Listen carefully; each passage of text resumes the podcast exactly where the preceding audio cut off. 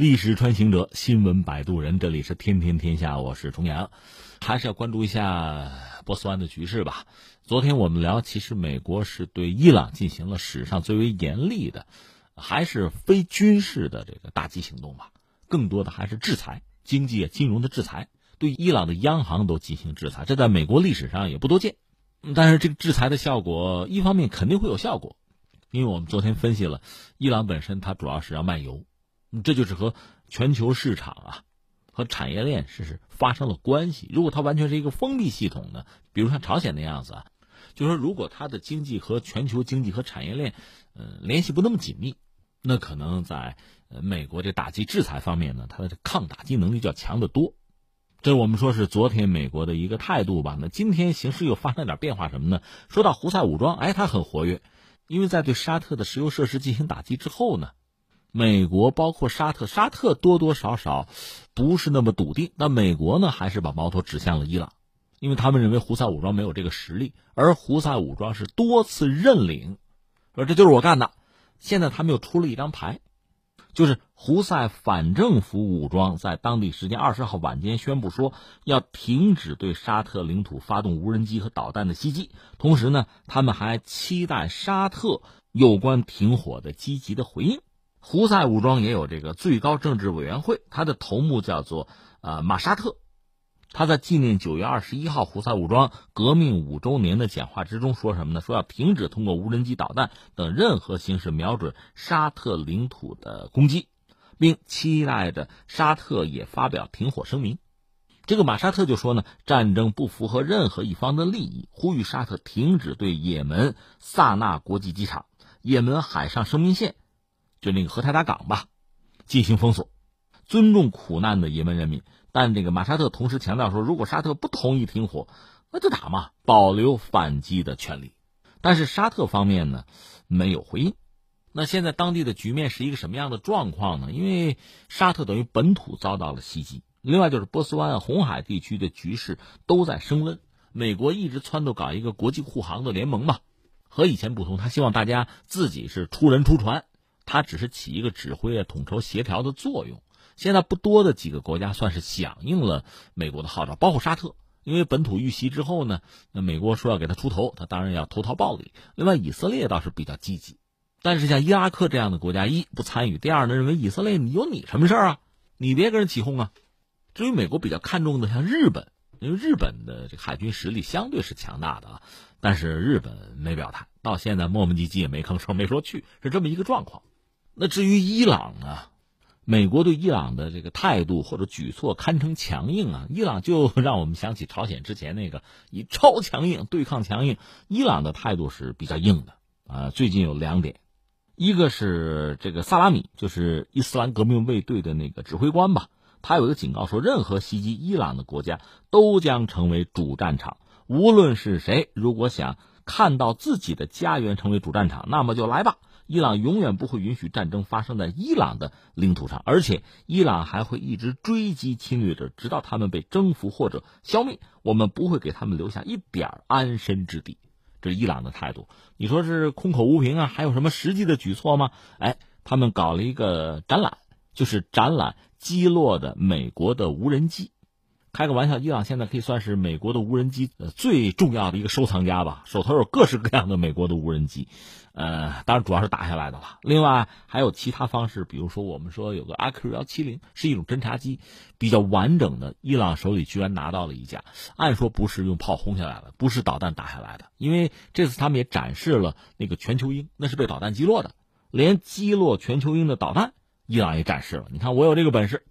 而刚才我们说那个阿 Q 幺七零，大家猜，要么就是美国飞机晕了头自己降落了，要么就是伊朗或者有谁帮伊朗吧，用什么特殊手段把飞机是不是骗下来的？因为飞机基本上没有损伤嘛。当时是奥巴马是美国总统，还曾经向伊朗要，伊朗说还还给你，弄了个小飞机模型还给美国，说是几美分什么的，就这个羞辱嘛。所以现在这个格局的变化，你看，呃。沙特的态度总的来说相对不那么激烈，而美国要替沙特出头嘛？你沙特要不激烈的话，美国也不太好办。之前我们也分析过，从特朗普这个角度来讲，未必愿意发动战争啊。一个是美国不是别的，他打不起，这需要花钱的。一脚踩到伊拉克，你看看多长时间；一脚踩到阿富汗，你看什么状况？那在叙利亚，多多少少也在军事介入吧，这都是需要花钱的。如果现在一脚踩到伊朗，我们说伊朗和阿富汗啊，和叙利亚呀，和伊拉克和利比亚还都不一样。一旦是武力手段就战争爆发，而且又持续一段时间的话，对美国来讲很不利。所以显然他更愿意通过非战争手段。那金融或者经济手段对一个国家的制裁，现在到伊朗这儿已经到顶了，能够再使用的手段其实也比较有限。这是美国的状况。所以想来，如果没有外界特强烈的刺激，是不是也就这样了？沙特现在又被胡塞武装叫了个板，本来这个仗怎么打起来，等于说也门内战，胡塞武装胜出，而沙特出于自身利益的考量呢，也是要遏制伊朗在这个地缘政治博弈之中胜出吧，所以他出了兵，而且拉着海合会一帮小兄弟出了兵，和胡塞武装就打了几年了。胡塞武装虽然不好说，就以少胜了多了，但总的来说未落下风啊。双方这种僵持状态，其实对于沙特来讲也不是什么好消息。天天人吃马喂，见货损兵折将，日子其实并不好过。钱不是这么花的呀。而这时候，你看呢，胡塞武装等于说在展示自己实力之后，又摇动橄榄枝，这显然是一个很主动的姿态。那沙特恐怕也是一个两难的境地。你答应了吧，这好像不是很有面子的事情。而且呢，那以前仗这不白打了吗？另外，你说停战熄火，是不是也需要和美国商量？那你说不继续打呢？至少胡塞武装之前对沙特境内的炼油设施的这个打击，已经展示了相当的实力。而且这个攻击呀，是随时随地可能发生的事情，它还不像正规战，它更像是一种游击战。正规战嘛，输啊赢啊，该签合约合约是吧？割地赔款，这套流程好像大家都习惯。这个游击战可不是这样，游击战就是你打不死我，你就算输啊，这就是扔靴子。那靴子什么时候掉？那不一定啊。我看我高兴不高兴了。所以这双方不是一个对称的作战状况。作为正规军这方呢，头很大。现在沙特就是这么一个局面，这也是左右为难。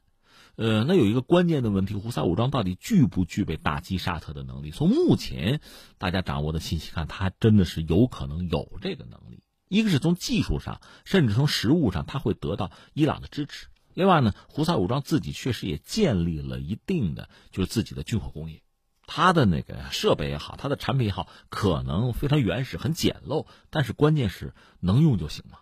举个简单的例子啊，当年苏联有一款巡航导弹叫 RH 五五啊，不是很先进的东西了啊。有那个东西呢，它也很独特，苏联设计的嘛。